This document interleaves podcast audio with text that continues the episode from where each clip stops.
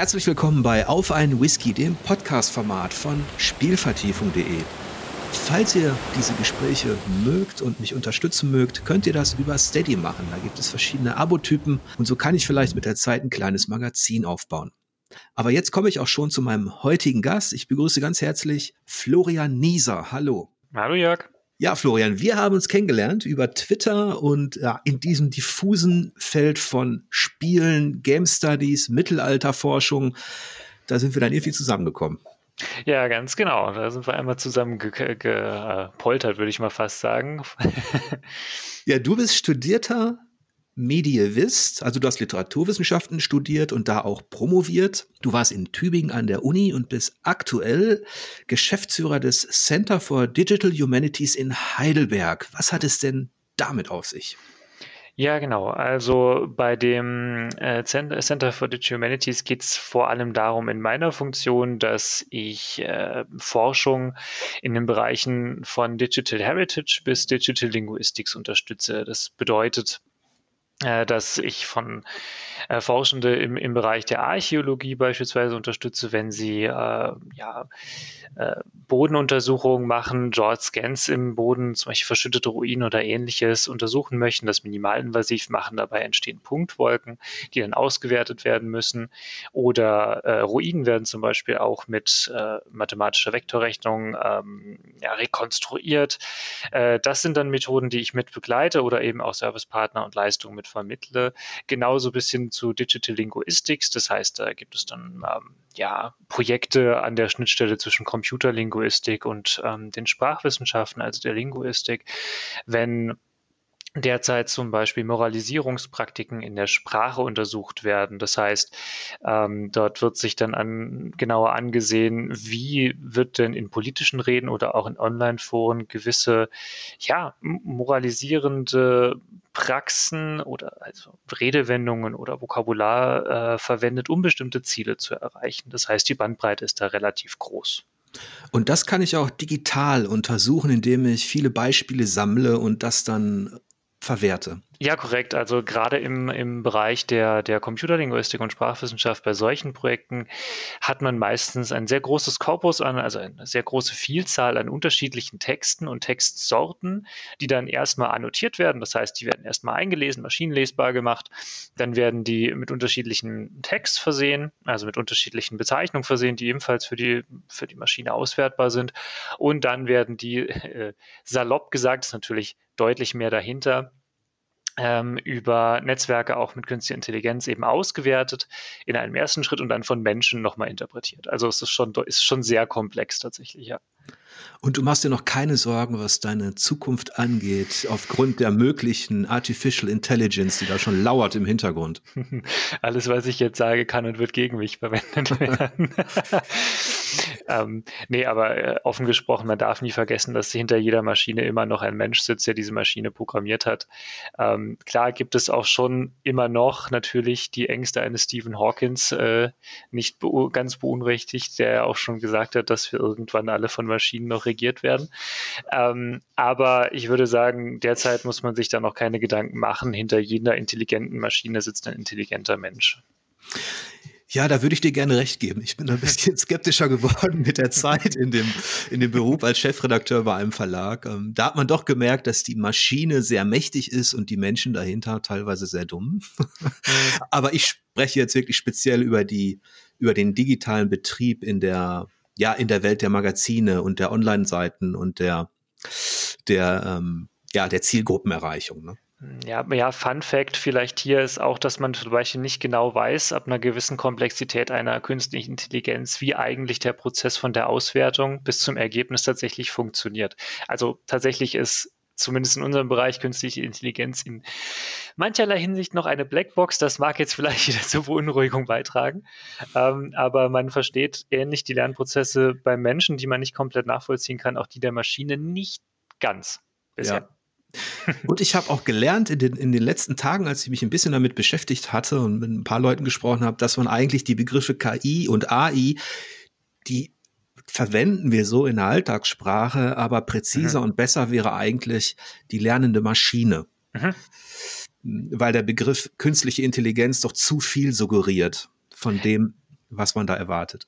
Ja, korrekt. Also letzten Endes sind, ist es ja eine, ein Ablauf von unterschiedlichen Entscheidungsmechanismen, die dann je nach Gewichtung der einzelnen Entscheidung weiterläuft auf unterschiedlichen Zweigen. Also quasi ein bisschen kann man sich ja vorstellen, wie wenn man im, im, Gaming, wenn wir jetzt im Gaming-Bereich gehen würden, diese Branching Narratives und Emergent Narratives, diese ganzen Zweige, die da aufgehen, wenn man sich das so vorstellt, dass man eine, eine sehr große Anzahl von Zweigen an Entscheidungsmöglichkeiten hat und die Maschine aufgrund der Daten, die ihr zur Verfügung stehen und aufgrund der Durchläufe, die sie vorher schon gemacht und gelernt hat, dann lernt zu entscheiden, welche Durch Durchläufe sind die wahrscheinlichsten und am Ende kommt dann ein Ergebnis oder mehrere Ergebnisse raus, die dann auf der Grundlage der Daten, die man vorher hatte, das wahrscheinlichste Ergebnis Ergebnis oder das zutreffendste ausspuckt. Zumindest in dem Bereich, in dem jetzt äh, ich tätig bin. Wie das jetzt genau in der Kunst zum Beispiel läuft, das weiß ich nicht. Da beschreibst du auch schon die komplexeren Routinen. Also innerhalb der Spielepresse oder der Spielekritik wurde der Begriff KI natürlich auch verwendet, aber der war eigentlich beschränkt auf das Thema Gegner-KI und Laufwege ja. und das Verhalten der Feinde. Gehen die in Deckung? benutzen die die richtige Waffe? Sind die eine Herausforderung als Gegner?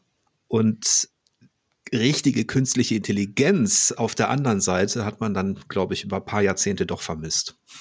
Ja, ja, da, da gebe ich dir absolut recht. Ähm, ich, ich bin ja großer Kojima-Fan äh, muss ich gestehen. Und äh, bin da damit auch ein sehr großer Fan der gesamten Metal Gear-Reihe, äh, um jetzt mal ganz kurz bei den Spielen zu landen. Ähm, und äh, der künstliche Intelligenzen war ja damals total überrascht beim ersten Metal Gear Solid, ähm, wie dann dort zum Beispiel die, äh, die gegnerische KI, also ich bleibe jetzt bei diesem, bei diesem mhm. Begriff, den wir jetzt ja schon ein bisschen kontextualisiert haben, äh, auf Schatten oder auf Fußspuren reagiert. Das war ja damals schon ganz groß. Wenn man das so betrachtet, hat sich das zwar innerhalb des Kampfverhaltens weiterentwickelt tatsächlich. Also man beobachtet jetzt schon mehr Routinen.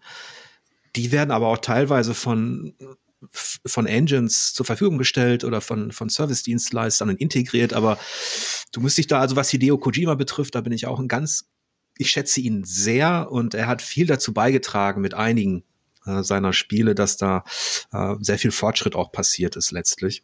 Also ähm, gerade im Bereich der Stealth-Action ist da schon einiges passiert, also dass die auf Lichtverhältnisse reagieren, auf Geräusche und sowas. Aber was ich mir als Spieler immer gewünscht hatte, da sind wir vielleicht noch nicht, dass es eben, dass man das Gefühl hat oder die Illusion erzeugt wird, dass sich ähm, digitale Gestalten auch natürlich verhalten und überraschend verhalten.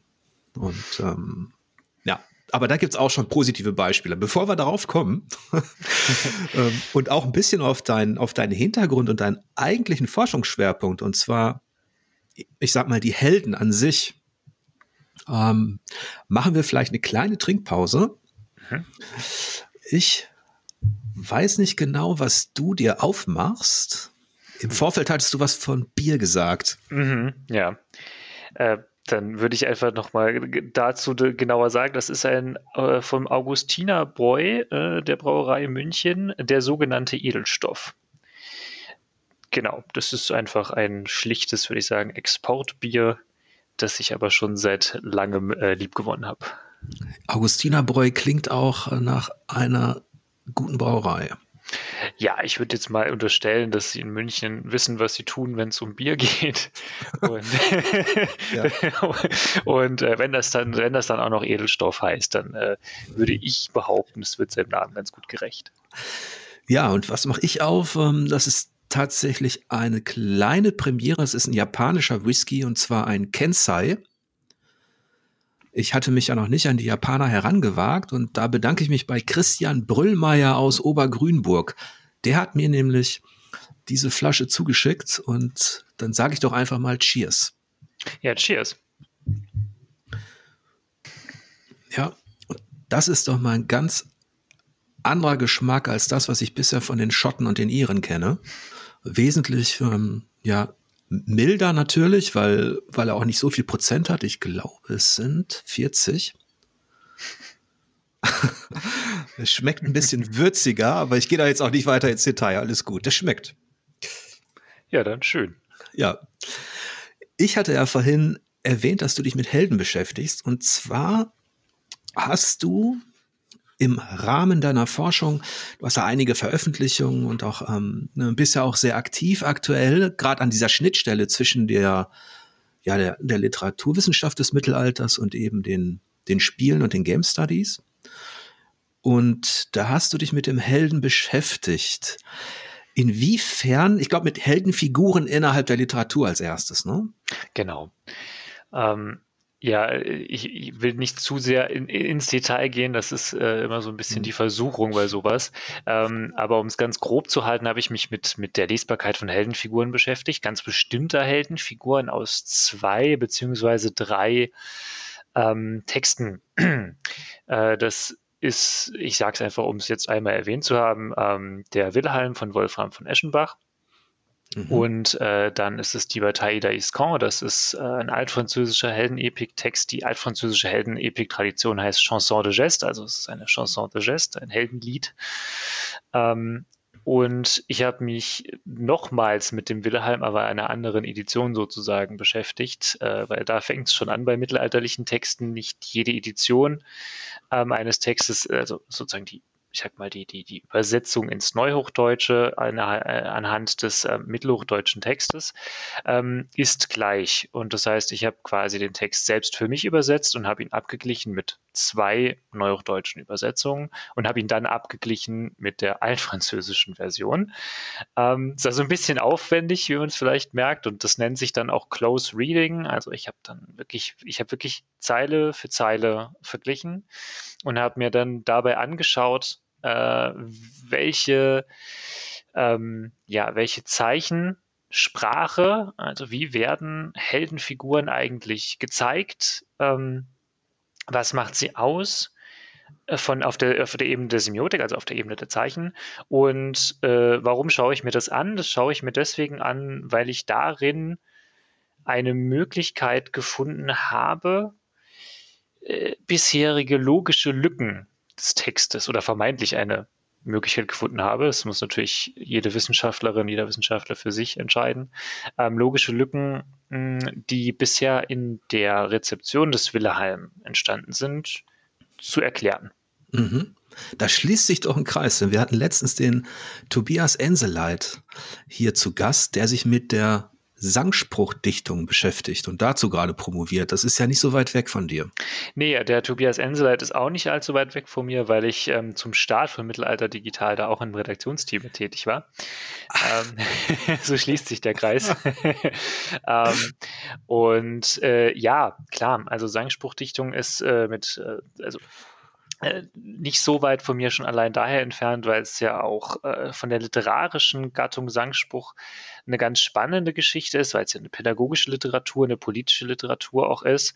Ähm, und ich meinte, Tobias hat ja auch schon weiter von der Vogelweide erwähnt. Ähm, und der wurde nicht umsonst das reichsgenialste Schandschnauze später mal genannt, ähm, weil ja der Sangspruch zwar weniger mit Heldenfiguren spielt, aber durchaus von seiner, von seiner, sag ich mal, literarischen Gemachtheit extrem interessant ist.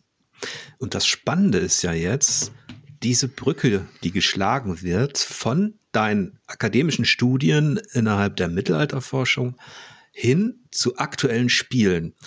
Und da hast du, ich lese einfach nur mal vor, Immersion, Virtualität, ähm, zwischen mittelalterlicher Literatur und digitalem Spiel. Gleichzeitig hast du veröffentlicht einen Artikel über Videospielhelden im sogenannten Compendium Heroicum. Toller Name. das habe ich jetzt auch erstmal gefunden, das kannte ich nicht. Aber da hast du einen Artikel verfasst ähm, über den Begriff des Videospielhelden. Und wie bist du dazu gekommen, deine, ja, dein Studium zu verknüpfen mit diesem Thema? Also ganz simpel gesprochen ist es ja, glaube ich, bei vielen die, der Wunsch, so ein bisschen das eigene Hobby ja zum Beruf zu machen. Ne? Und bei mir war das eigentlich auch so, dass ich sehr schnell gemerkt habe, schon während der, der, der Promotion, wenn ich nicht ein Thema finde, das mir Spaß macht, dann halte ich das nicht durch. Und tatsächlich ist das jetzt auch mit den Spielen so gewesen, aus zweierlei Hinsicht. Ähm, das eine ist, äh, Spiele sind schon seit sehr, sehr langem eine Leidenschaft von mir. Ich spiele gerne und auch äh, habe auch vieles Unterschiedliches gespielt. und habe immer schon die Faszination dafür gehabt, ähm, was denn eigentlich Spiele als Erzählmedium ausmacht und wie sie erzählen. Also immer so ein bisschen schon den ja, unbewusst literarischen Blick auf, auf Spiele gehabt und war dann natürlich oder bin natürlich auch immer noch von Spielen fasziniert, die in unterschiedlicher Art und Weise nicht nur spielmechanisch interessant sind, sondern das auch sehr, sehr gut mit einer Erzählung verknüpfen. Und das andere ist das Anliegen, das ich gerne ähm, zusammen mit ein paar Kolleginnen, die das jetzt auch schon langsam betreiben, ähm, und auch schon mit mir betreiben, was sehr schön ist, äh, die germanistische Medievistik so ein bisschen aus dem, äh, ich sag mal, aus ihrem Winkel, ihrem wissenschaftlichen Winkel, in dem sie sich sehr wohlfühlt, etwas rauszuholen und mit den Game Studies zusammenzubringen, weil ich denke, dass beide Seiten davon profitieren würden. Mhm. Jetzt hast du ja einige Erkenntnisse aus deiner Forschung, aus deinem Studium über das Mittelalter auch schon übertragen oder eingesetzt, auch für diesen Artikel Videospielhelden. Ich habe mir den mal durchgelesen und du hast da einige Parallelen gefunden zwischen der Art und Weise, wie der Held in mittelalterlicher Literatur aufgebaut ist, strukturiert ist und dem, wie digitale Helden gezeichnet werden. Mhm. Kannst du da noch mal sagen, was da so die Gemeinsamkeiten sind? Hm. Man kann es auf zwei, drei kleinere äh, ja, Konstanten bringen. Das eine ist de dementsprechend, dass äh, Heldenfiguren ja nie aus irgendeinem Vakuum heraus entstehen, sondern sie entstehen immer vor einem kultursoziologischen Hintergrund. Das heißt, es, es gibt das schöne, ähm, gibt das schöne äh, Zitat von, von, von Frau Lina, die ähm, sagte, dass immer die Heldenfiguren immer die, die letzten Endes die Figuren sind oder den Erzählkern dessen äh, verkörpern, der Geschichte desjenigen Kollektivs, das sich diese Geschichten erzählt. Also sie sind immer Erzählkerne. Heldenfiguren stehen für Erzählkerne. Und es lässt sich relativ gut zeigen, dass ähm, je nach ähm, ja, Zeit äh, und je nach ähm, ja, soziokulturellem Hintergrund, gesellschaftlichen Kontext, in denen die Heldenfiguren ähm, zur Sprache kommen, ob es jetzt in der Erzählung ist oder ob das jetzt im Spiel ist, ähm, dass sie ganz bestimmte Werte und Kontexte verkörpern. Das hab hatte ich dann versucht zu zeigen, also ganz, ganz grob zum Beispiel an der, an der ähm, viel und oft diskutierten Lara Croft-Figur, die ja auch deutliche Wandlungen durchgemacht durchge, hat. Von deutlich überzogener Darstellung bis hin zu einer, ähm, sage ich mal, äh, menschlicheren Darstellung und äh, einzelnen Perspektivierung. Dann das andere ist, und das ist, glaube ich, auch noch ganz interessant zu sehen, dass äh, jetzt auch von der, vor dem Hintergrund, was ich in der Disk gemacht habe, dass die Zeichensprache, also sozusagen die Markierung von Helden als Heldenfiguren, äh, funktioniert tatsächlich immer noch sehr ähnlich. Also es gibt einfach klare Marker von Heldenfiguren ähm, und deren Agency, also deren äh, Handlungspotenzial, die sich vom Mittelalter ja, da muss man aufpassen. Vom Mittelalter bis heute stimmt so nicht, ne? Aber das hm. sozusagen im Mittelalter finden und die sich heute auch wiederfinden. Das ist ja so ein bisschen der Clou, auf den ich auch etwas versuche rauszukommen. Dass wir also uns in den Heldenerzählungen wieder auf dem Weg des Mittelalters befinden. Mhm. Genau. Und da bist du noch am Anfang und versuchst noch weitere Beispiele zu finden, oder? Mhm. Wir haben eine Stunde Zeit, ne?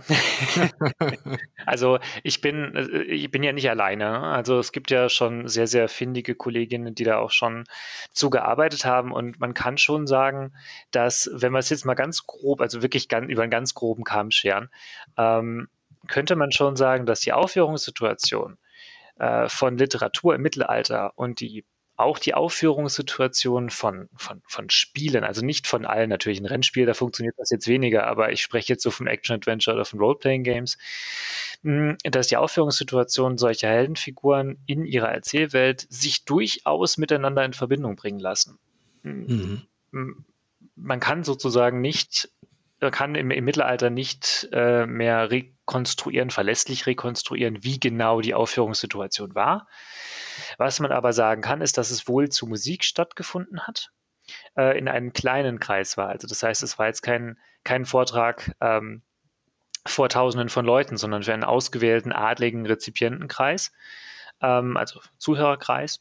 Und ähm, es wurde wahrscheinlich auch rezitiert. Also es wurde nicht vorgelesen, sondern es war eigentlich halb oral oder oral. Also das, sprich, es war äh, mündlich vorgetragen und dann auch improvisiert. Das heißt, das Ganze war ein Stück weit sehr, sehr lebhaft und lebendig für einen ausgewählten Zuhörerkreis mit Musik untermalt. Wenn man mhm. sich das auf Spiele überträgt, sieht man vielleicht schon so ein bisschen die, die, ähm, die Parallelen, dass auch dort eine, ich sag mal, eine gelungene Inszenierung, jetzt muss, muss nicht im AAA-Bereich sein, ich hatte zuletzt Signales und habe genau das Gleiche erlebt, ähm, dass in einem, dass in einem sehr, für, für einen sehr bestimmten Zuhörerkreis, nämlich denjenigen zu Hause vom Sofa ne?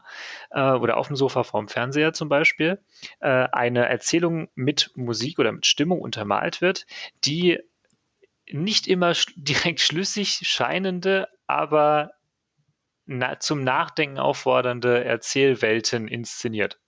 Um das jetzt mal so auf, auf einem ganz groben Level zu halten. Aber da ließe sich schon mal anknüpfen ähm, was es denn für Parallelen gibt, wenn man gar nicht so tief ins Detail gehen möchte wie eine Lesbarkeit von Heldenfiguren. Ja, interessant ist ja auch, wie sich das, ich habe mich ein bisschen mit der Mythologie beschäftigt, also mit, äh, mit Sagen und Legenden und auch mit der Edda, wie da ja auch schon Heldenfiguren platziert werden. Also schon vor dem Mittelalter hat das ja eine lange Tradition, dass diese Geschichten relevant sind und dass eine Parallele ist ja auch, dass der Held in der Regel etwas Außergewöhnliches zu leisten hat oder leistet, auf das die anderen aufschauen oder die dann durch diese Geschichte in ihren Bann gezogen werden oder durch die Taten des Helden in ihren Bann gezogen werden. Und dass da auch immer so eine, so eine indirekte Aufforderung drinsteckte, obwohl die Zuhörer, Leser oder heute Spieler wissen, dass das so eigentlich unrealistisch ist und dass man es vielleicht nicht schaffen kann, steckte da doch immer so eine gewisse, ja, keine Handlungsanweisung, aber schon so eine Art von, von Leitlinie drin, auch kulturell. Ne? Also das sind Taten, die sind es wert, dass man sie, auch wenn es unwahrscheinlich ist, ähm, leistet. Ja, also Heldenfiguren sind ja immer so ein zweischneidiges Schwert. Ne? Also äh, einerseits, ähm, also das ist zum Beispiel auch so eine Verbindung, ähm, vielleicht nochmal eben genau zu dem Videospielheldenartikel oder generell dazu, zu einer verbindenden Linie, dieses Heldenparadox, das du schon gerade schön beschrieben hast. Also einerseits ist es, ist der Held oder die Heldin ja immer eine Art von Identifikationsfigur. Zugleich, also weil sie für, für bestimmte Werte einsteht oder genau gewisse Taten vollzieht, die dann für einen gewissen gesellschaftlichen Wert stehen, aber sie, sie oder er muss außerhalb der Gesellschaft stehen oder außerhalb der Gesellschaft, deren Werte da vertreten werden sollen, damit sie so oder ja, sogenannt exorbitant sein kann. Also über allen Dingen außergewöhnlich stehend.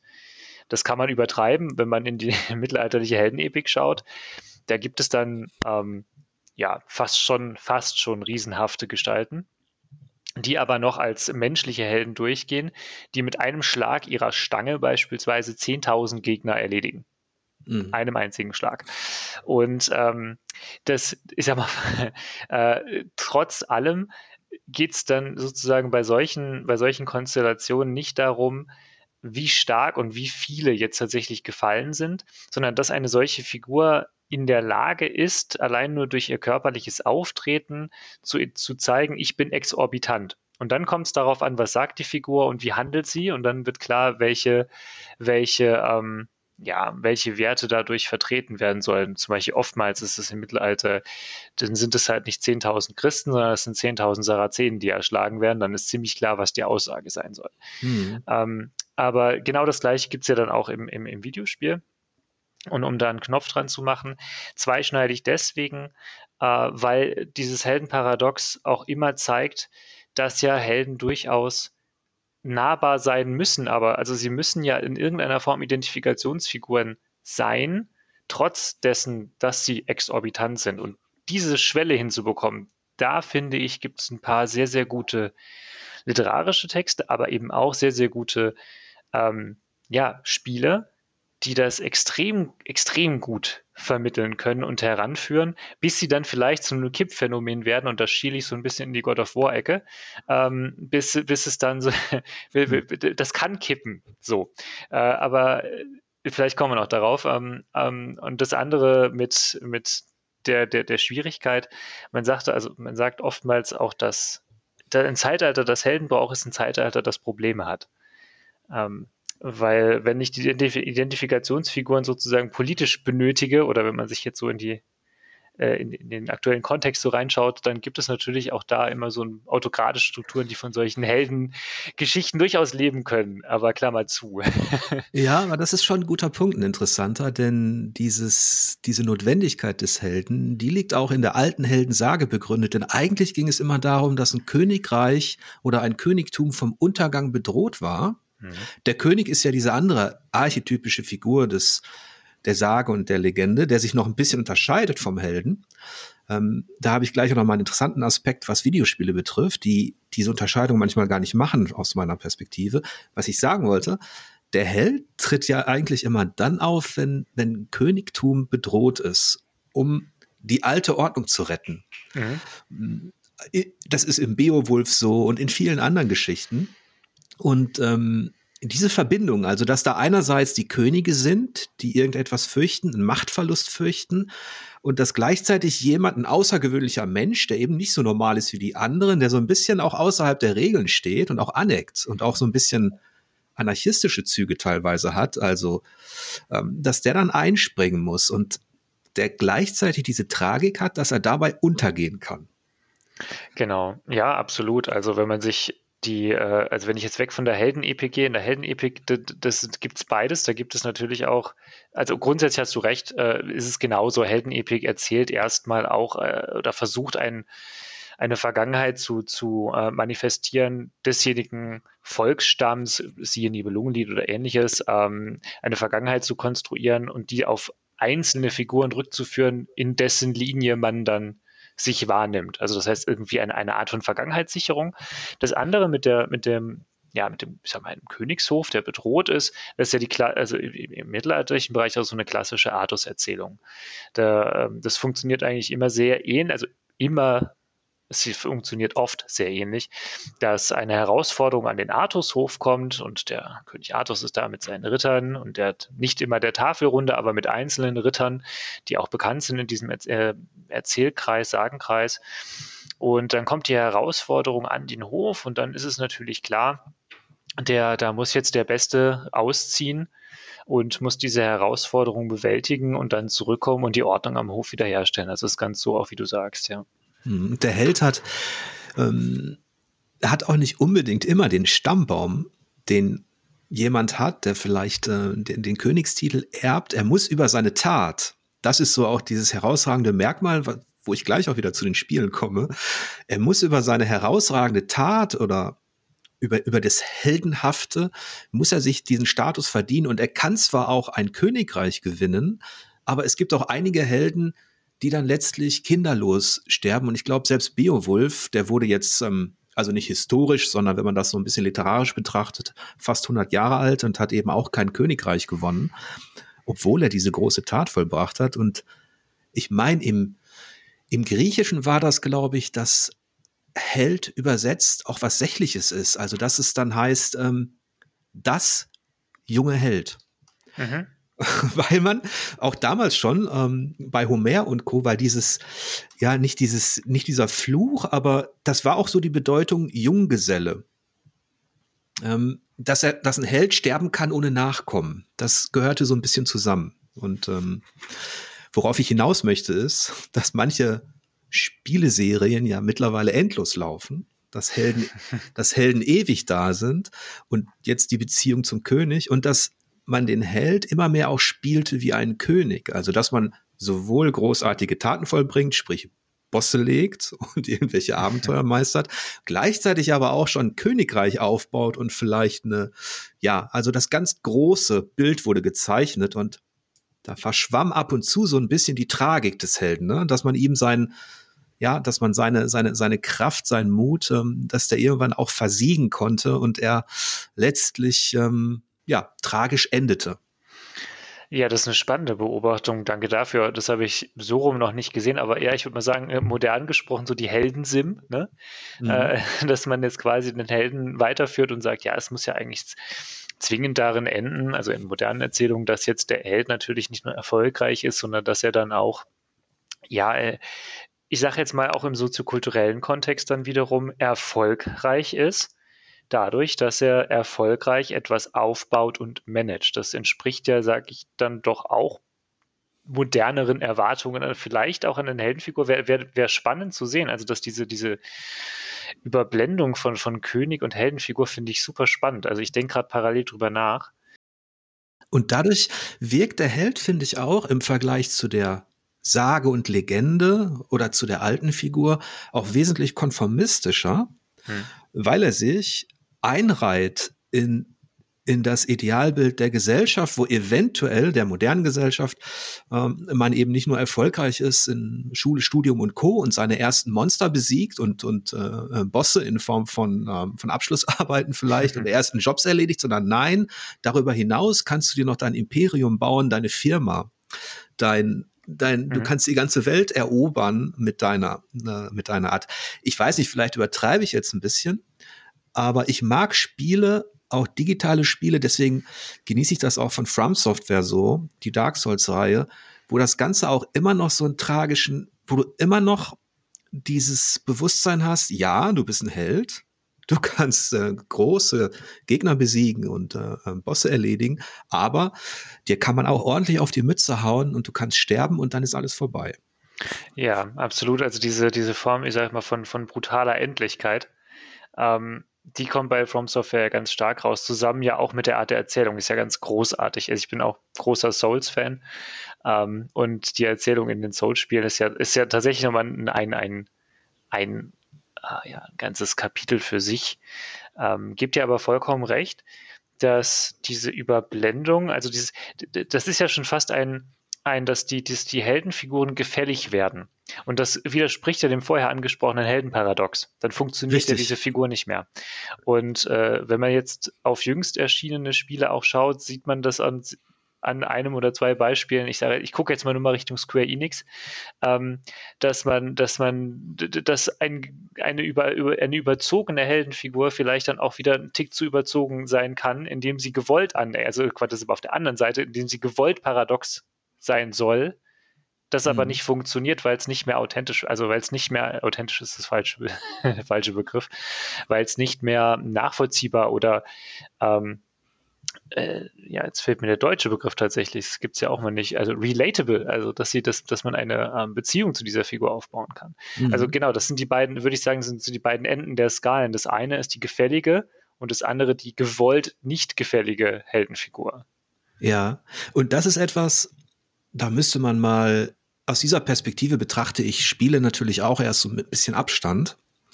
Und wenn man innerhalb dieser Spielekritik ist und einfach ein Rollenspiel nach dem anderen rezensiert, hat man auch so einen gewissen Tunnelblick und konzentriert sich eben auf das, was dort passiert innerhalb der Story, innerhalb der Spielmechanik.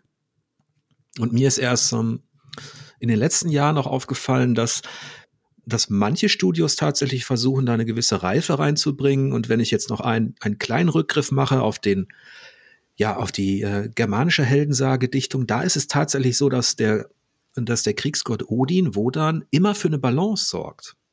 Er gibt dem Helden die starke Waffe, meist auch das Schwert mit dem besonderen Namen, mit dem er etwas leisten kann. Er verleiht ihm Kraft und Stärke und lässt ihn gewinnen, aber er nimmt ihm plötzlich aus dem Nichts heraus die Waffe weg und lässt ihn fallen, damit er später für ihn kämpfen kann, weil Odin ja letztlich von den toten Helden profitiert zu Zeiten von Ragnarök. Und es gibt innerhalb der germanischen Sage noch eine tolle Geschichte über den Helden Starkart. Der bekommt genau das, was ich erzählte, also die Waffe von, von Odin und er wird unheimlich stark gemacht und er soll alles erobern. Das gefällt aber Thor nicht, dem anderen Gott, der eher für im Vergleich zu Odin jetzt für das Normale steht, für den Bauern, für die Ordnung und das Volk.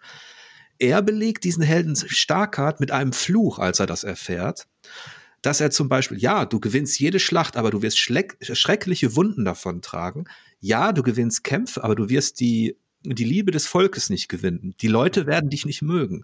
Also da entsteht so eine Balance und dieser Held Starkart, der kann zwar Taten vollbringen, die außergewöhnlich sind, aber er wird nie ein Königreich gründen können. Dafür sorgt Thor.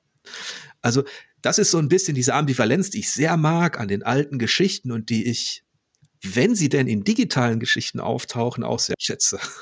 Ja, das ist echt schön. Also sowas finde ich auch toll, wenn es sich, wie du sagst, die Balance hält.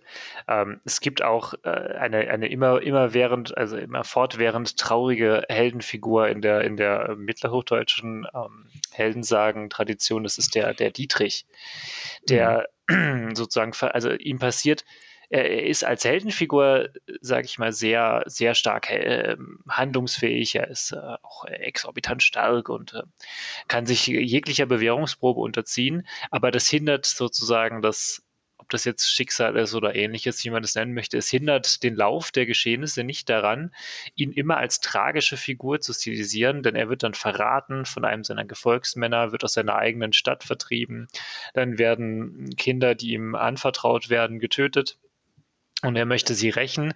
Und diese Rachsucht an, an Wittige, das ist sein Kontrahent, diese Rachsucht äh, treibt ihn um, und, aber er schafft es nicht, sich äh, schlussendlich trotz all seiner ähm, ja, heldenhaften Fähigkeiten schafft er es nicht komplett, seinen Namen und auch diese Rache und auch für die getöteten Kinder die Rache ähm, zu vollziehen und bleibt der ewig während traurige Dietrich. Und egal in welcher Sage er dann in anderen Sagen auftaucht, es gibt immer wieder Anklänge an diese traurige Heldengestalt. Der arme Dietrich, der ist, also er heißt dann wirklich arme Dietrich, der es nicht schafft, ähm, ja, seine Tragik aufzulösen. Das ist eine andere Art der Balanceführung, aber finde ich auch sehr spannend. Ja, das ist, macht das Ganze natürlich auch für die Zuhörer verständlicher oder nachvollziehbar, dass selbst Menschen, die schon Extremes leisten können, also die irgendwie schon gelten als Helden, die ein besonderes Schwert haben oder die eben aus, ausziehen in die Welt hinaus, um Abenteuer zu erleben, dass selbst diese, die ja schon weit weg sind von dem Otto Normal ähm, Menschen und von dem Bauern oder auch von dem einfachen Krieger vielleicht, äh, dass selbst die an ihre Grenzen kommen und dass über, über diesen Helden auch noch etwas ist, was man eben nicht beeinflussen kann. Und ähm, das ist auch ganz, ganz schön an der, an der Heldendichtung, finde ich, dass, dass diese Helden auf eine gewisse verzweifelte Art manchmal das Schicksal, die Götter herausfordern. Sie negieren sie ja nie. Sie, ähm, sie profitieren auch von ihnen, aber sie wollen, sie, sie wollen das eigentlich überwinden, aber sie schaffen es nicht und werden immer wieder geerdet und landen dann immer wieder. Ähm, das sieht man ja auch schon bei Prometheus. So. Also er hat ja auch versucht, diese Kraft des Feuers und alles zu bändigen und zu, zu beherrschen und landet dann letztlich doch wieder auf dem Boden der Tatsachen. ja. ja. Und Spiele sind manchmal so extrem, ähm, die sind wie Raketen. Also man, da ist die Heldenentwicklung ja in den schlimmeren Fällen jetzt oder in den einfachen Fällen beschränkt darauf, dass im Grunde Level 1, 2, 3, 4, 5 mhm. und du wirst immer stärker. Das ist ja tatsächlich auch in Elden Ring so, dass ich so liebe, dass du einfach Stufen aufsteigst. Aber gleichzeitig hast du in Elden Ring überall diese kleinen ähm, Hinweise darauf, dass da eine Balance drin ist und dass selbst die große Tat vielleicht letztlich eine verfluchte ist.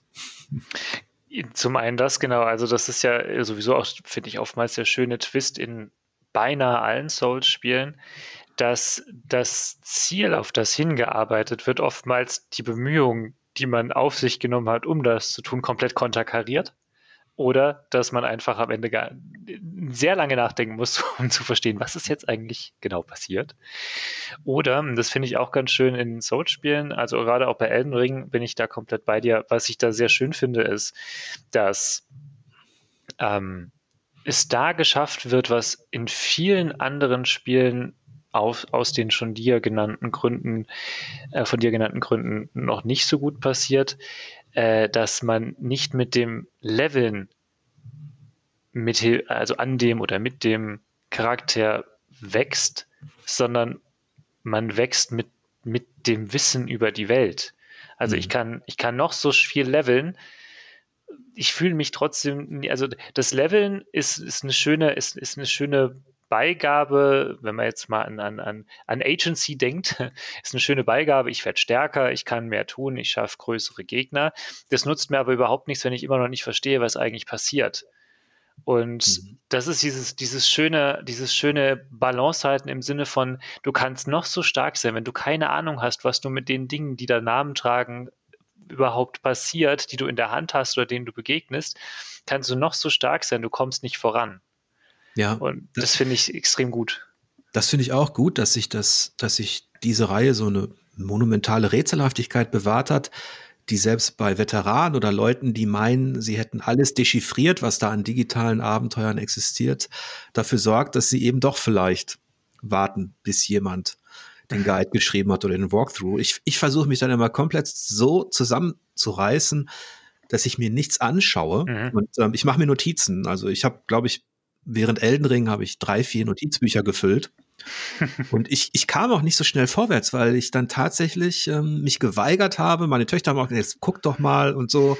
Nee, will ich nicht. Ich knabber jetzt gerne, gerne mal eine Woche an dieser einen Stelle. Ich bin da sehr stur. Hm.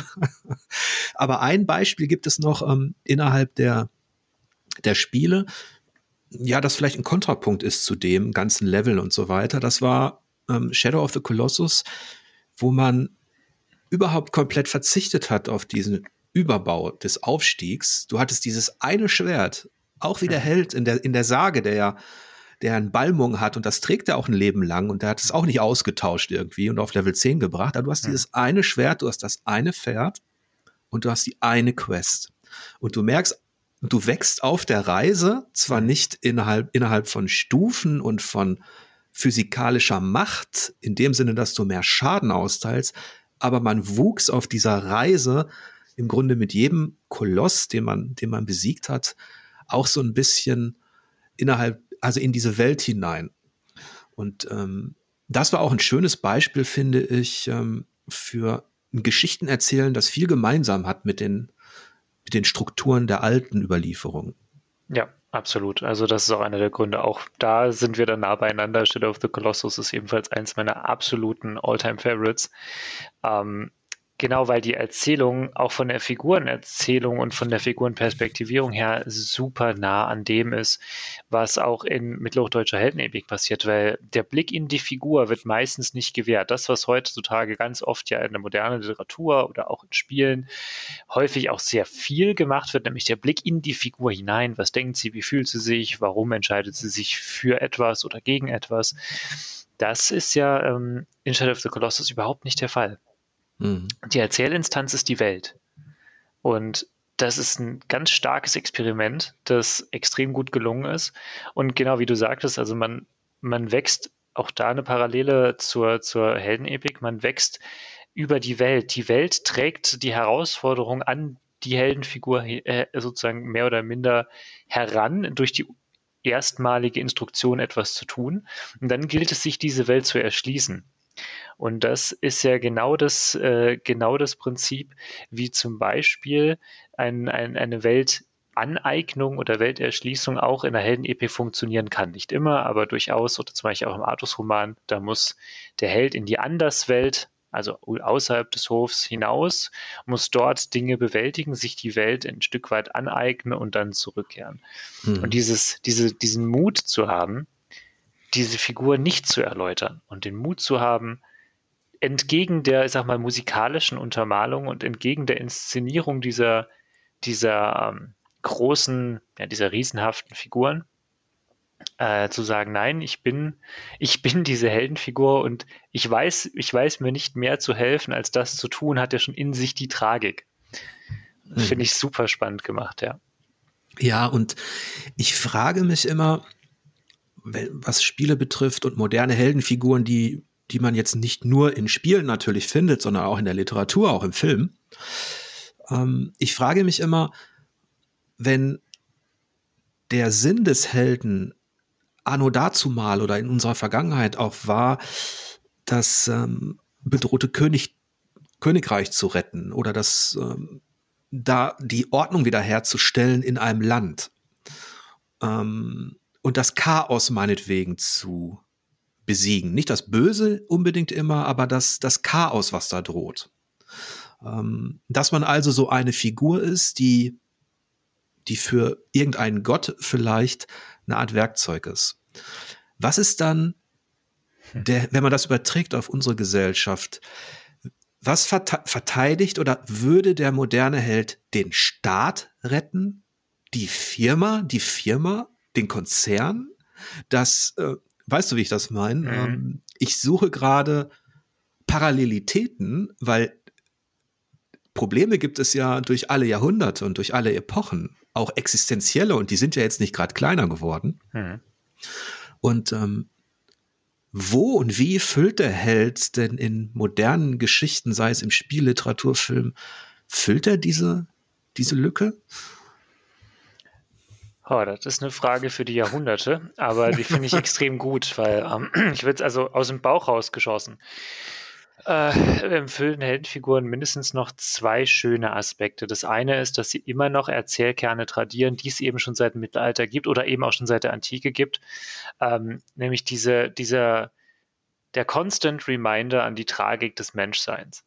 Also, dass sozusagen eine, wenn es eine gelungene Inszenierung des Ganzen ist, ähm, zeigt ja, das haben wir jetzt an den Souls-Spielen gesehen, das haben wir auch an Shadow of the Colossus gesehen oder eben an deinen Beispielen aus der nordischen Mythologie auch, dass es, ähm, dass gelungene Heldenfiguren immer zeigen, dass es, äh, dass selbst in der Exorbitanz eine Tragik im Dasein herrscht, die jetzt auf denjenigen, der das dann rezipiert, ähm, gemünzt heißt, dass ähm, auf die eigene Situation hin bezogen eine gewisse Erdung zu, zum Dasein dazugehört. Also dass äh, zu, wie man das in der griechischen Tragödie letzten Endes auch hatte, also dass sozusagen ein Auf und Ab des Lebens immer dazugehört und ein gewisses, eine gewisse Tragik ähm, zum Alltag und zum Dasein dazugehört. Das andere ist, und da halte ich, versuche ich die Fahnen ganz hoch zu halten, eben für das audiovisuelle Medium, also das Spiel, genauso wie für das literarische Medium, also in dem Fall Text im Mittelalter, dass Heldenfiguren eigentlich noch ein schönes, ein schönes Zeugnis dafür sind, dass Erzählwelten noch fesseln können und dass Erzählwelten ihren Sinn haben, trotz oder gerade wegen des Chaos, das gerade, das gerade oder auch, das sich durch die Jahrhunderte schon gezogen hat, weil Heldenfiguren besser als, würde ich jetzt sagen, viele andere Darstellungs- und Erzähldimensionen, es gibt ja auch Raumdimensionen oder ähnliches, in der Lage sind, ähm, auf einen Punkt zu bündeln, inwiefern eine, eine gelungene, eine gelungene Erzählwelt oder eine gelungene Erzählung ähm, Identifikationspotenzial bieten kann. Und da ja, und da ist dann eben, da fächert es sich jetzt aus. Also da gehen wir dann in, in die Tiefen deiner Frage rein, wenn es dann heißt, gut, was sollen die was retten oder nicht? Ich würde sagen, manche Heldenfiguren sind einfach nur da, weil sie gerne die Welt brennen sehen möchten. Andere Heldenfiguren sind dazu da, ähm, also wir sind mittlerweile in so einer Ausdifferenzierung. Wenn ich mir Death Stranding und das Bossfinale gegen Hicks anschaue, es ist eine so schöne Dekonstruktion der Heldenerzählung. Ähm, mhm das, also quasi, es gibt viele, es gibt viele ähm, Heldenfiguren, die genau dieses Heldenschema hinterfragen sollen. Also ich würde sagen, dritter Punkt, Heldenfiguren sind ein unfassbar schönes Reflexions, also ein unfassbar schönes Reflexionsmedium oder ein Spiegel für unsere Wahrnehmung der Welt. Mhm. Und zeigt sich in eben den Facetten der unterschiedlichen Heldenfiguren, die wir jetzt vor allem, aber eben dann doch nicht nur im AAA-Bereich, aber dann eben auch im Indie-Bereich wiederfinden. Mhm. Und ich äh, bin immer so ein bisschen auf der Suche gewesen nach den insofern markanten Helden, ähm, als dass sie eben auch als Verbannte und Ausgestoßene wahrnehmbar sind und dass man nicht das Gefühl hat, man schlüpft schon bei der Charakterentwicklung in die hm. Fußstapfen eines austauschbaren Kriegers, der letztlich ähm, all das in der Gesellschaft erreichen soll, in dieser mittelalterlichen Fantasy, Science Fiction oder was auch mhm. immer Gesellschaft erreichen soll, was die dort Herrschenden schon erreicht haben. Und die Japaner, wo du ähm, Death Stranding erwähnt hast, das ja auch von Hideo Kojima ist. Mhm.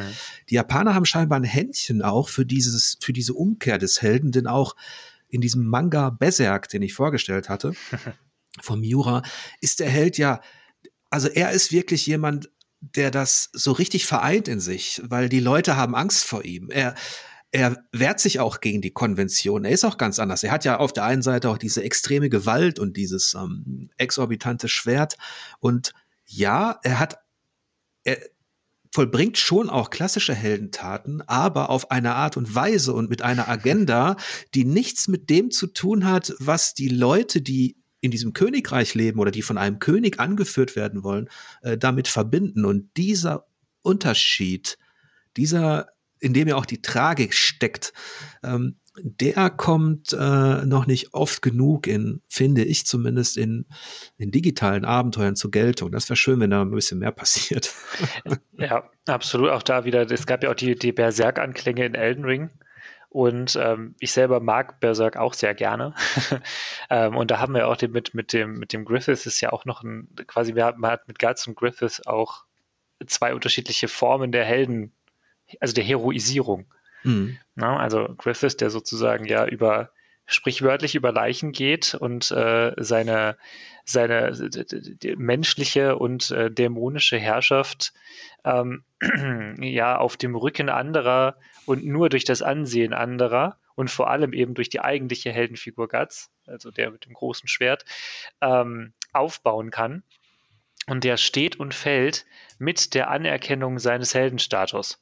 Mhm. Währenddessen die Heldenfigur Guts diejenige ist, die als die tatsächliche Heldenfigur aus sich heraus autonom ähm, eigene Ziele verfolgt und dann aber schlussendlich zwangsweise im Exil endet. Also es ist, es ist super spannend, wie das dort ähm, ja ausdifferenziert ist. Also ja, deswegen auch großer, großer Fan von Berserk und dieser Heldenfigur. Ja. Ich überlege auch gerade, wie es, wie eine moderne Heldenfigur aussehen müsste, wenn man diese Aspekte der Ungebundenheit und der, des, des Rebellischen überträgt, aber gleichzeitig diesen, diese Situation, dass, dass eine Gesellschaft, eine Firma, ein Staat äh, in irgendeiner Form trotzdem auch abhängig ist davon, dass Menschen außergewöhnlich über ihre, ja, äh, über ihre Fähigkeiten hinausgehen, dass die irgendetwas leisten, was Otto Normalverbraucher wirklich nicht kann, ähm, um etwas ja, um diese Ordnung wiederherzustellen. Aber das ist, ähm, vielleicht ähm, ist die, ist die ähm, Moderne auch einfach schon zu komplex und digitalisiert für sowas. Ich weiß es nicht. ja, das ist, genau, das ist eben die Frage. Ist sie das? Oder quasi nehmen wir das eben so wahr? Oder gibt es, gibt es auch da, also gibt es einen Erzählkern der Moderne, der, der sich tatsächlich runterbrechen lässt auf, ähm, auf, auf ganz wenige, wie sowas wie, wie Orientierung, Sicherheit. Mhm. Ähm, äh, ja, ich, ich, es ist schwierig. Also, ja. Vielleicht, vielleicht müsste man schauen, was die, was die Jugend, mhm. was, wenn man da fragen würde, was ist für dich ein Held oder eine Heldin?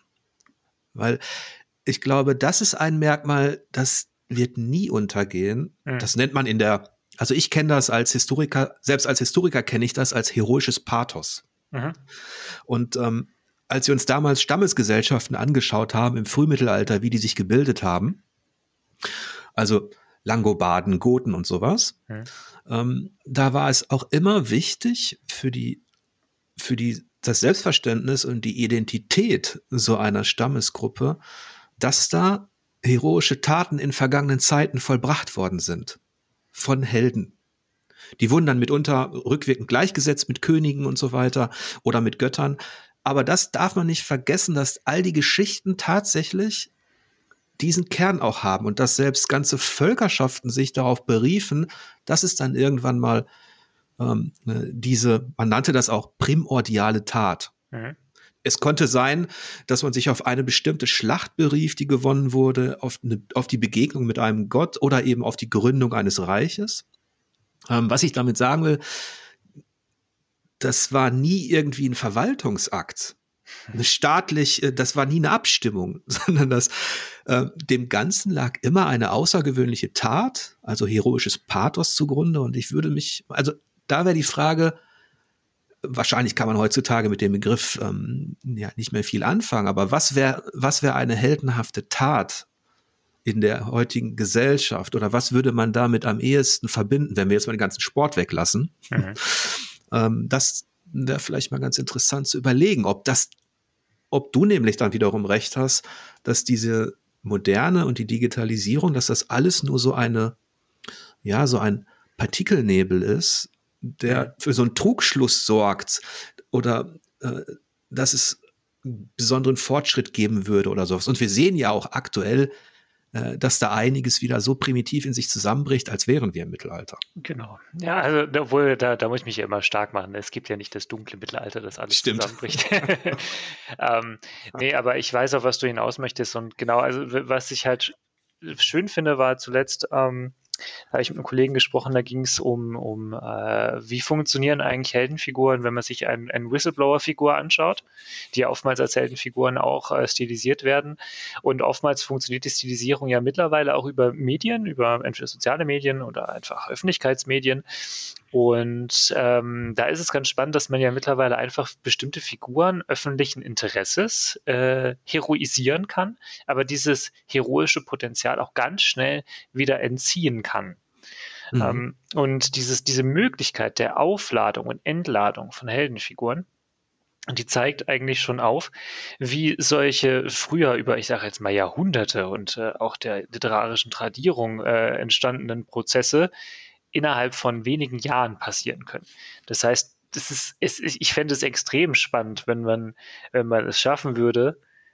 Ich würde trotzdem nochmal wahrscheinlich unterscheiden zwischen einer westlichen Kultur und deren Auffassung von Heldenfiguren einer östlichen Kultur.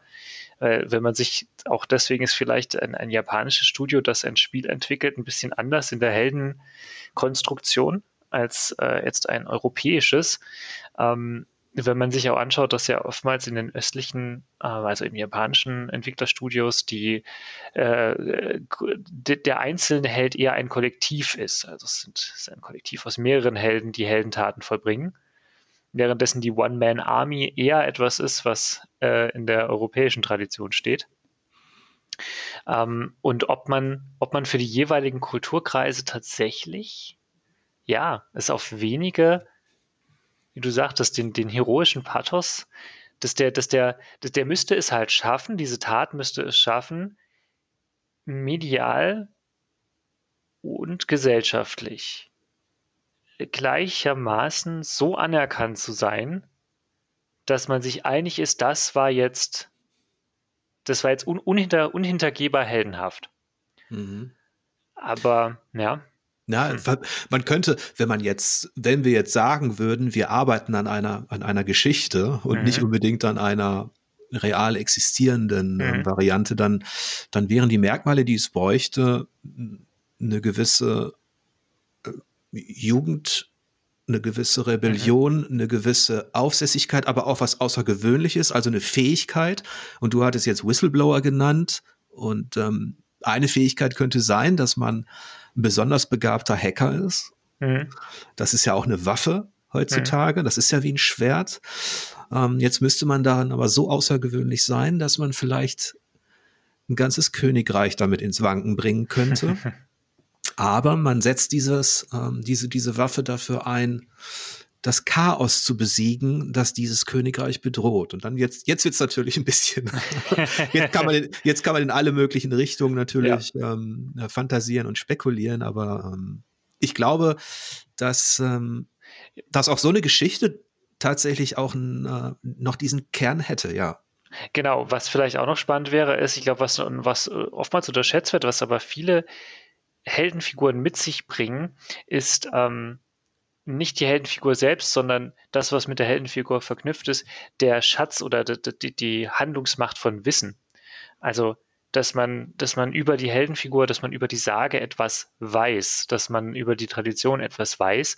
Und ich glaube, Wissen ist jetzt gerade in der Moderne etwas, was vielleicht eine Eigenschaft wäre, also sozusagen allumfassendes Wissen. Wissen über wirklich alles. Was ist ja eigentlich eine der, der zentralen Dinge, die ja immer noch dieses, dieses Faustsche, diese Faustsche äh, Motivation, die, des, des allumfassend Gelehrten. Also alles zu wissen und jederzeit über dieses Wissen verfügen zu können und es dann so einzusetzen, um zum Beispiel Chaos äh, zu bändigen oder gezielt hervorzurufen, wäre, glaube ich, auch eine sehr, sehr mhm. spannende Eigenschaft einer Heldenfigur, die, ähm, wenn sie über alles Wissen verfügt, auch gleichzeitig notwendigerweise zu einer sehr tragischen Figur mhm. werden müsste. Das stimmt. Und andererseits bemerkt man ja aktuell, seit dem Krieg natürlich auch mhm. in, in, in, Europa, dass auch in der gesellschaftlichen Debatte der Krieger als Figur mhm. wieder zurückkehrt. Dass ja. der Krieger als Figur auch aufgewertet wird im Vergleich zu dem Wissenden. Der war ja in, in der Zeit, als, ähm, also in der Friedenszeit äh, spielte er keine Rolle und wurde, wenn man so möchte, marginalisiert. Ich übertreibe jetzt ein bisschen, aber in der Gesellschaft spielte der Soldat, der Offizier, also derjenige, der kämpft ähm, beruflich, ähm, eher eine untergeordnete Rolle, vielleicht noch unterstützend. Und jetzt bemerkt man ja in der Debatte zumindest, dass, dass der wieder so ein bisschen zurückkehrt. Okay. Also das ist auch etwas, was ich ähm, nicht gedacht hätte vor ein paar Jahren, dass das überhaupt wieder so diskutiert wird. Und da ist man auf vielleicht auch bei dieser soziologischen Diskussion über die verschiedenen Rollen in der Gesellschaft, die, die eben auch Berufe einnehmen. Und der Held wurde, deswegen sage ich das, natürlich klassischerweise mit dem Krieger assoziiert. Mhm. Ja, also genau vor ein paar Jahren war es noch so, da hat man eine, eine sogenannte Rearchaisierung äh, im, im, im Kampf gegen den Terror äh, noch äh, behandelt als äh, in, in der Forschung. Da hat man sich angeschaut, warum denn jetzt eigentlich ähm, eine, eine Terrorpropaganda im Nahen Osten so funktioniert, dass man, dass man sich jetzt auf diese Mujahedin-Tradition beruft und äh, sich darstellt mit Säbeln auf Pferden im 21. Jahrhundert. Warum das denn eigentlich so stark wirkt oder wirken soll als Propagandamechanismus. Und es wurde halt den ähm, amerikanischen, amerikanische, der amerikanischen Art des, des Kriegführens mit Drohnen, also sprich, der Soldat ist weit weg oder der Gegner ist weit weg und äh, ist äh, machinisiert und äh, man kann ihm nicht mehr in die Augen schauen, man kann nicht mehr das Weiße in den Augen erblicken und hat dann versucht, über diese Rearchaisierung, also über diese ja, Darstellung als, als, als Krieger mit Schwertern, Säbeln wieder, die sich ihr Recht auf Freiheit erkämpfen gegen feige Soldaten, die weit weg sind und nur irgendwas äh, Machinisiertes nach vorne schicken, sich darüber eine Identität zu schaffen, also diese Kriegerfigur nach vorne zu stellen. Und ähm, wir sind gerade so ein bisschen an diesem Kippphänomen. Also wir sind so ein bisschen an, wie du es richtig sagst, also es, es gibt das, die, diese, diese Herausstellung des, ähm, des, der Kriegerfigur, die kommt immer mit, mit, mit diesem, mit dieser Rearchaisierung bestimmter Aspekte Aspekte, wie über die Figur gesprochen wird oder für was sie steht. Und das wird in den, würde ich jetzt mal sagen, in den folgenden Wochen und Monaten wahrscheinlich noch interessant werden, in welche Richtung sich die Debatten da gerade auch in Deutschland zum Beispiel verschieben werden. Mhm. Ja, und es ist dann ja auch ein Impulsgeber für kommende Geschichten. Ja, absolut. Ich, ich will das jetzt auch gar nicht ähm, groß politisch diskutieren oder so, aber es ist eine Beobachtung, die ich mache, dass sich das, dass sich sowas auch wieder ja, wie, wie will man es denn einschleichen kann, dass das wieder modern wird, dass es wieder hip wird oder, oder, oder in wird, aber dass dieses, ähm, wenn alle Leute darüber reden, über, über Kampf, Konflikt und Tod mhm. und darüber, dass ja irgendeiner all das, was da geliefert wird, auch steuern, fahren und ähm, bedienen muss, eben mhm. der Soldat, der Krieger, der Moderne, mhm. dann ist natürlich auch die Frage, inwiefern die Gesellschaft diesen Krieger als solchen akzeptiert wieder.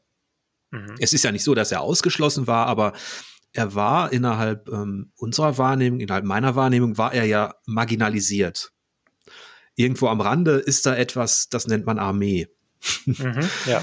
Und ähm, das war ja eigentlich nur eine Organisation, eine Verwaltung. Und jetzt merkt man ja, dass man auch rhetorisch und auch was diese Motive angeht und Geschichten, die jetzt auch erzählt werden, auch in ja. Nachrichten, dass man wieder versucht, ähm, ja, wie kommt man da wieder hin? Dass, dass, dass, dass junge Menschen ähm, in diesem Land eben nicht den Weg des Geistes gehen wollen oder der Wissenschaft, sondern den Weg des Krieges. Genau, also die, wenn man kann jetzt genau das, was wir jetzt die, die letzten ähm, Minuten besprochen haben, kann man daran sehr, sehr gut sehen. Das ist ein schönes Beispiel. Also wie jetzt Theorisierungsprozesse wieder funktionieren ähm, und in welche Richtung sie gehen und dass Heldenfiguren und dass äh, Diskussionen über bestimmte Identifikationsfiguren immer gesellschaftlich-kulturell bedingt sind. Ähm, und äh, ich, wie gesagt, wir absolut nicht ins Politische rein, aber man könnte, wenn man sich jetzt nach einem Jahr die Entwicklung ansieht, äh, nur die Darstellung, nicht einmal die Worte, die gesprochen werden, der äh, Präsidentenfigur der Ukraine, wie sie, wie sie inszeniert wird, wie sie sich verändert hat vom Äußeren her, Äh, da, da, da sind schon ganz bestimmte Prozesse im Gange, ähm, wie die Darstellung und wie auch die äußerliche Darstellung, also hier wird die Lesbarkeit der Heldenfigur, ähm, sich darstellen kann und wie dort Heroisierungsprozesse ablaufen, die ganz subtil verlaufen, aber die mit dazu beitragen, dass sich jetzt auch mittlerweile, wie du das beschrieben hast, die Diskurse verschieben. Also es ist super spannend auf jeden Fall. Ja, wir haben ja vorhin nach Figuren gesucht, gesucht mhm. oder nach, nach möglichen Heldencharakteren mhm. und waren beim Hacker und Whistleblower gelandet, mhm. der mit seiner Waffe ganze Systeme ins Wanken bringen kann, um ne, die Welt vor dem Chaos zu beschützen. Jetzt hast du Zelensky genannt, der natürlich auch tatsächlich eine, wenn man so möchte, wenn man die literarischen Punkte nimmt, die Steps, die er hinter sich hat, auch eine Heldenreise vollzieht gerade wenn ja. ich das jetzt ein bisschen auflade, ja. der eben auch einen gewissen Bereich der Welt vor dem Chaos schützen will. Mhm. Der kämpft tatsächlich. Jetzt ist er natürlich eher in der Rolle, wenn man, wenn man das direkt vergleicht, des Königs, meint man. Und da, da ist jetzt die Frage, inwiefern kann man das vielleicht aufdröseln oder nicht. Aber das wäre natürlich auch eine, eine mögliche Figur, die man mit diesen Motiven besetzen könnte, wenn man wollte. Ja, spannend wäre dann hoffentlich in eine positive Zukunft geblickt ein, zwei, drei Erzählungen über die Figur, um sie sich dann anzuschauen und zu schauen, ja, wir sind jetzt gerade noch in der glücklichen Situation, die ich als Mittelalterforscher oftmals nicht mehr habe, dass ich in der Zeit lebe, in der das passiert. Auch glücklich in Anführungszeichen natürlich. Ähm, aber es wäre natürlich spannend zu sehen, wie dann diese Figur inszeniert und erzählt wird. Und daran ließe sich sicherlich sehr, sehr viel wieder feststellen. Ähm, und genau, du sagtest gerade König, also es ist natürlich immer eine Frage der Perspektive. Das ist vielleicht auch das, was wie, wie wir es eben so ein bisschen besprochen hatten, bei diesen Heldensims dann schwierig ist, dass man die Perspektive nicht trennt. Wenn man hier die Perspektive trennt aus unserer Sicht gesehen, unserer Sicht im Sinne von europäisch-politisch-demokratischer Sicht, ähm, ist er natürlich schon eine Art von Bastion und, und eine Art von, von Verteidigungslinie gegenüber einer Ordnung, einer imaginierten Ordnung und von allen anerkannten Ordnungen, ähm, die von Chaos bedroht ist. So, so könnte man es natürlich wenden. Ähm, und äh, so lokalpolitisch für ihn gesehen ist er in der Präsidentenrolle. Also das kann man natürlich immer perspektivisch drehen, wie man, wie man das gerade möchte, aber spannend ist es auf jeden Fall. Und man könnte sogar, wo wir schon dabei sind, ähm, äh, ich bitte die Zuhörer, das jetzt zu entschuldigen, aber es macht gerade Spaß. Ähm, man könnte sogar sagen, er bekommt ähnlich wie Siegfried, bekommt er die Waffe eines von einem Kriegsgott. Wenn, wenn der Kriegsgott er ist zwar ein König aus unserer Perspektive, aber der Kriegsgott hinter ihm, nennen wir ihn NATO, die, den Westen oder nennen wir ihn die USA, ähm, dann bekommt dieser, äh, dieser Held gerade auch die Waffen, um zu kämpfen. Nur wenn wir innerhalb der Heldensage bleiben, ähm, dann würde da am Ende auch eine gewisse Tragik herauskommen, die ich ihm natürlich nicht wünsche. Äh, korrekt, aber nicht jeder Held muss tragisch enden, das sei dazu erwähnt. Ähm, es sind nicht alles mhm. griechische Helden, es gibt auch mittelalterliche, zumindest mittelalterliche Helden, die müssen nicht zwangsweise komplett tragisch enden. Nicht? Das müssen wir mhm. so. Ähm, und arturische Helden enden auch nicht äh, zwingend tragisch. Also das heißt, wir haben da noch eine Chance. Ja. Jetzt haben wir tatsächlich diesen riesigen Bogen geschlagen. Ich hoffe, der, ähm, die Sehne wurde nicht überspannt. Ja, das, das hoffe ich jetzt auch, also auch äh, von, von meiner Seite aus an die äh, lieben Zuhörenden ähm, eine, äh, eine äh, hoffentlich äh, nicht allzu weit entfernte äh, Diskussion, die hoffentlich ihre, ihre Spannung noch bewahren konnte. Vielleicht kommen wir am Ende des, des Podcasts nochmal zurück zu den Spielen. ähm, ja. zu, deiner, zu deiner aktuellen Forschung. Du hast ja auch, ähm, ich hatte das Thema Immersion und Virtualität schon, äh, schon eingeworfen. Beschäftigst du dich auf besondere Art mit diesen beiden Begriffen auch? Ähm, auf besondere Art, also ich versuche sie für, äh, ich stelle quasi die Frage, äh, ist mittelalterliche Literatur virtuell und äh, ist mittelalterliche Literatur immersiv? Mhm. Ähm, heißt, ich ähm, versuche mir die Frage zu stellen, wiefern könnte ich denn, also um es als Brückenkonzepte zu nutzen in, in, zum digitalen Spiel. Und ähm, ich stelle mir die Frage, inwiefern kann denn mittelalterliche Literatur überhaupt virtuell sein? Und da gibt es, da gibt es schon erste hm, erste Texte dazu, die, äh, die, die von virtuellem Erzählen in, in äh, Mittelalter sprechen. Und ganz kurz gefasst äh, geht es letzten Endes um eine Kommunikationssituation. Also dass Virtualität dort so gefasst wird. Virtualität ist an sich ein sehr großer Begriff, der von vielen Seiten angegangen werden kann. Ähm, wenn ich ihn jetzt literaturwissenschaftlich angehe, ist es ein kommunikativer Begriff. Das heißt, äh, es geht darum, dass ähm, eine, dass dadurch, dass zwischen dem Text, dem der erzählenden Stimme oder dem Erzähler und den Zuhörern ein Raum eröffnet wird, ein imaginierter Raum und in diesem Raum findet die Geschichte statt, ganz grob. Und man einigt sich ja, wenn man einen Text liest, darauf, dass man sich jetzt diese, dass man sich auf die Spielregeln und äh, die Erzählwelt, die in diesem Text eröffnet wird, einlässt. Ganz, ganz grob gesagt ist das der Level von Virtualität, den man im Mittelalter auch ansetzen könnte und den man übertragen kann aufs Spiel als eine Art von eben virtueller Erzählwelt, als einer imaginierten oder einer inszenierten Erzählwelt, in denen die Rollen von Partizipanten, also den Leuten, die daran teilnehmen, ähm, die, die die Geschichte wahrnehmen und denjenigen, die sie erzählen, klar aufgeteilt ist und man sich in diese kommunikative Situation begibt. Das mhm. das eine. Immersion, also als ein ganz grob gesagt hinein gezogen werden oder ein hinein äh, oder ein aktives sich hineinversetzen in eine Erzählwelt und man vergisst die Welt drumherum. Also das soll so ein bisschen diese, diese, dieser Begriff ausdrücken. Und auch mittelalterliche Literatur versucht, würde ich sagen, also da gibt es bestimmt auch genügend, die mir widersprechen, ähm, würde ich sagen, versucht auch schon wie griechische, also antike Literatur über bestimmte mh, hm, Beschreibungstechniken also äh, so eine Art, zum Beispiel so eine Art Zoom auf die Heldenfigur. Und dann schwitzt sie und ist angestrengt und ähm, leidet auch mit. Und man versucht über so Affizierung, über so e, e emotionale oder emotional gefärbte Beschreibungen oder eben auch über bestimmte Erzähltechniken, die ähm, die Zuhörenden oder die Leserinnen dann da mit hineinzunehmen und Immersion im, im audiovisuellen Bereich, also im Spiel, äh, die kann ja auch, die funktioniert ja sehr ähnlich, nur dass es halt nicht Erzähltechniken sind im Sinne von Text, im Text Beschreibungstechniken, sondern es sind halt audiovisuelle Beschreibungstechniken, also die Art und Weise der Darstellung. Ich sehe natürlich, ich kann äh, ja, ich nehme jetzt einfach nochmal gerade Kratos, weil er mir vor, vor Augen ist. Ich kann das, das Lippenzittern eines Kratos im aktuellen Teil sehen. Ja, und das mhm. macht natürlich was anderes oder hat eine, eine, eine andere Intensität oder vermeintlich andere Intensität als jetzt ein, ein beschriebenes Lippenzittern ähm, im Text. Aber ich versuche gerade aufzuzeigen, dass das eigentlich medienübergreifend gleich funktioniert. Also dass mhm. sozusagen bestimmte Beschreibungstechniken oder Darstellungstechniken sich sehr stark ähneln. Ja.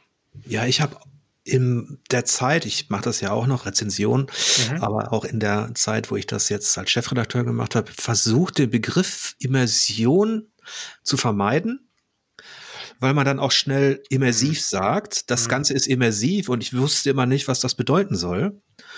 Und ich habe versucht, die, die Anziehungskraft zu beschreiben, wie die eigentlich entsteht. Anziehungskraft ist auch so, ist, ist ja nur ein, mhm. eine Facette dieser, dieser Immersion, die du beschrieben hast. Da steckt ja auch sowas drin. Also etwas wird angezogen, also der, der Spielende, der Betrachtende wird durch irgendetwas hinein gezogen.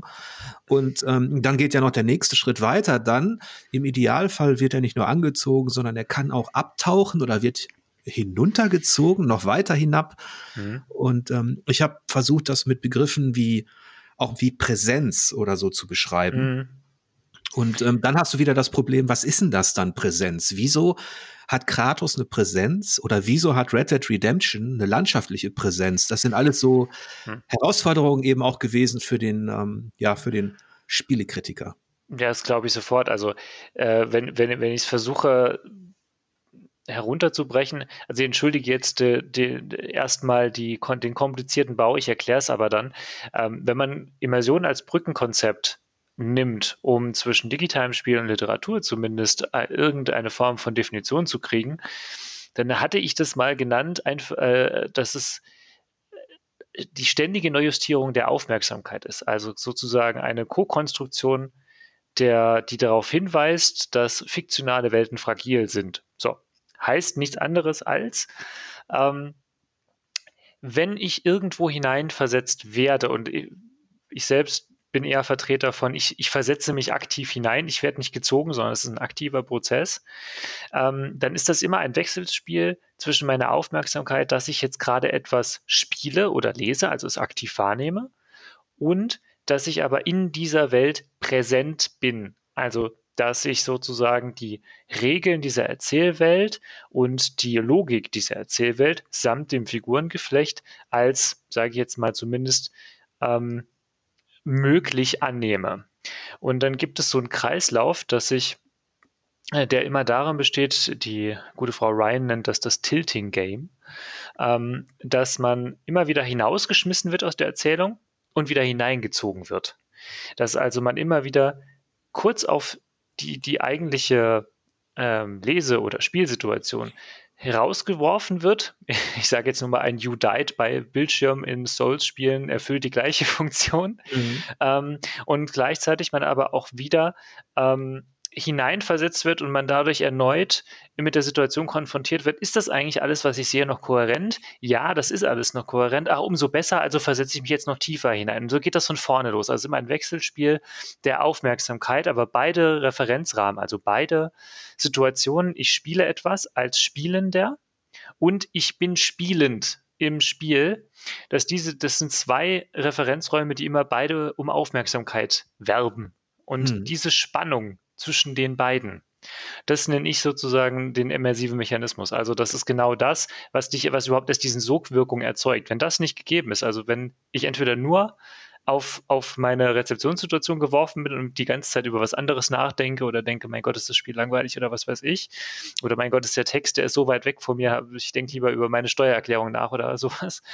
Und umgekehrt, wenn ich mich zu arg verliere, und da gibt es ähm, gibt's auch ganz schöne Texte dazu, ähm, dass eine komplette Immersion so ja nicht möglich wäre, weil ich mir dann mein eigenes Selbst komplett wegwerfen würde. Also ich, man ist immer gezwungen, in irgendeiner Weise den Referenzpunkt zu suchen und zu finden, um von dem ausgehend überhaupt Immersion wahrzunehmen. Das ist, ja, äh, ich belasse es jetzt erstmal dabei, aber genau, es ist, es zeigt einfach, dass fiktionale Welten nur dadurch entstehen, dass sie fragil sind, also dass sie auch, dass die Fiktion auch immer wieder durchbrochen wird und werden muss. Und bei sehr guten Spielen, die wir ja hier alle auch schon genannt haben, ähm, als Spielbeispielen, äh, ist genau das der Fall. Mhm. Ja, man wird in die Tiefe gezogen, schnappt aber wieder nach Luft, kommt wieder mhm. hoch. Man wird weiter hinabgezogen. Es ist wie so ein Strudel manchmal. Ja. Und äh, man ist sich natürlich der Realität da draußen bewusst und auch der anderen Räume, die noch existieren. Aber je besser ein Spiel ist, mhm desto stärker verschwimmen mhm. verschwimmt auch dieses Bewusstsein und desto ähm, ja desto greifbarer, spannender wird dann äh, letztlich auch dieser Aufenthalt, dieser Malstrom da unten, der dich immer weiter reinzieht. Also. ja, Verschwimmen ist da auch ein sehr schönes Bild zusammen, auch mit dem Spielvertiefung finde ich da auch sehr schön, ähm, weil ja äh, genau da darauf basiert ja das Bild der Immersion. Also das ist dieses Umgebensein von einer, am besten mit dem Bild des Wassers umgeben sein, von einer anderen Welt, einem anderen Kontext und darin versunken sein, aber wie du sagst, das, das Luftschnappen zwischendurch ist eben notwendig. Und das sind natürlich jetzt alles relativ dramatische Begriffe, ähm, die, die so ein bisschen suggerieren, als wäre das Spielen tatsächlich so eine Art ähm, Kampf ums Überleben in Form, also da, aber nur, dass man eben ähm, an der Unterhaltung sich labt.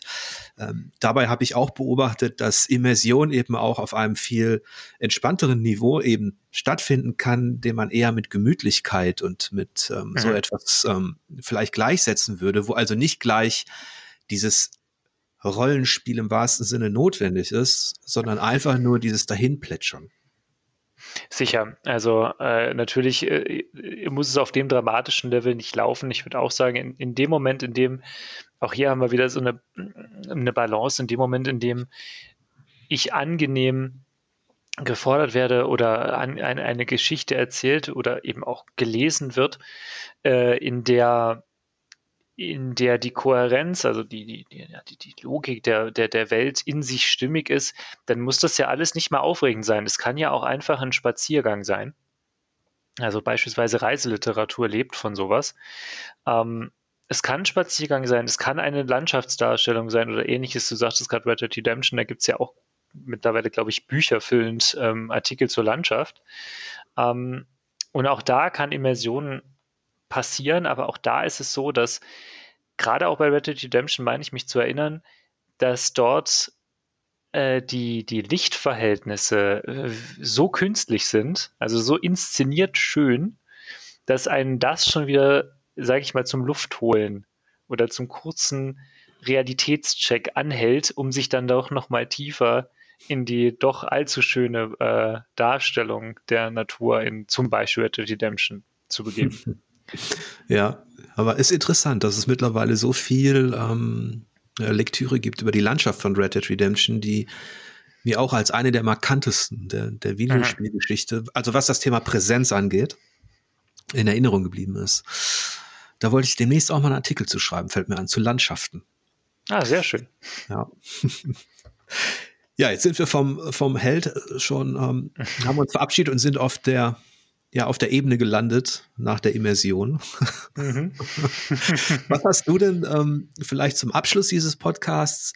Was sind denn so die, die Spiele oder die, ähm, oder was ist ein Spieldesign, auf das du dich vielleicht besonders freust oder das dir besonders entgegenkommt? Du hast natürlich jetzt schon die Souls-Reihe genannt und ich habe herausgehört, dass du dich auf ähm, ja, Spiele von Hideo Kojima magst.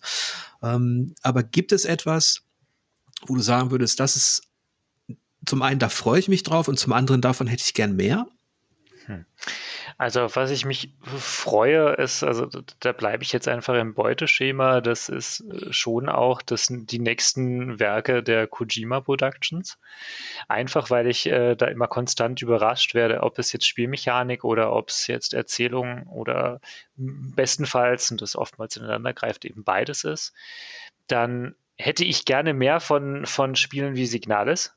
Also ich bin extrem begeistert davon. Ich aus, ich sag mal, aus Forschungsgründen erforsche ich gerade andere Genre und Signalis war eines meiner ersten Horror-Sci-Fi-Spiele oder ja, Horror-Survival-Sci-Fi-Spiele.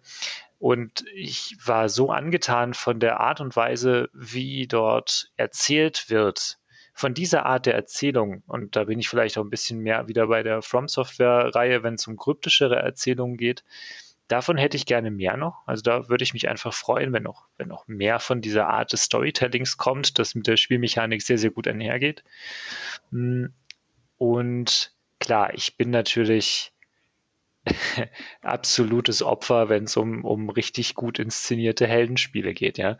Also da äh, freue ich mich auch auf ähm, ja, die nächsten, die nächsten großen Erzählungen, die vielleicht sich an, an, an einer God of War anknüpfen oder anknüpfen lassen.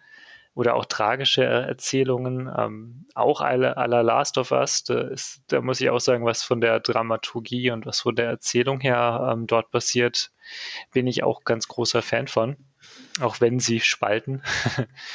ähm, ja, aber tatsächlich freue ich mich vor allem und hätte ich gerne mehr von Spielen mit, die, die es wagen, den, den, den Spielenden etwas zuzutrauen und sie ernst zu nehmen. Also sie vor Rätsel zu stellen, sie Fragen stellen zu lassen, sie zu verwirren und möglichst große und epische Bögen spannen. Ja.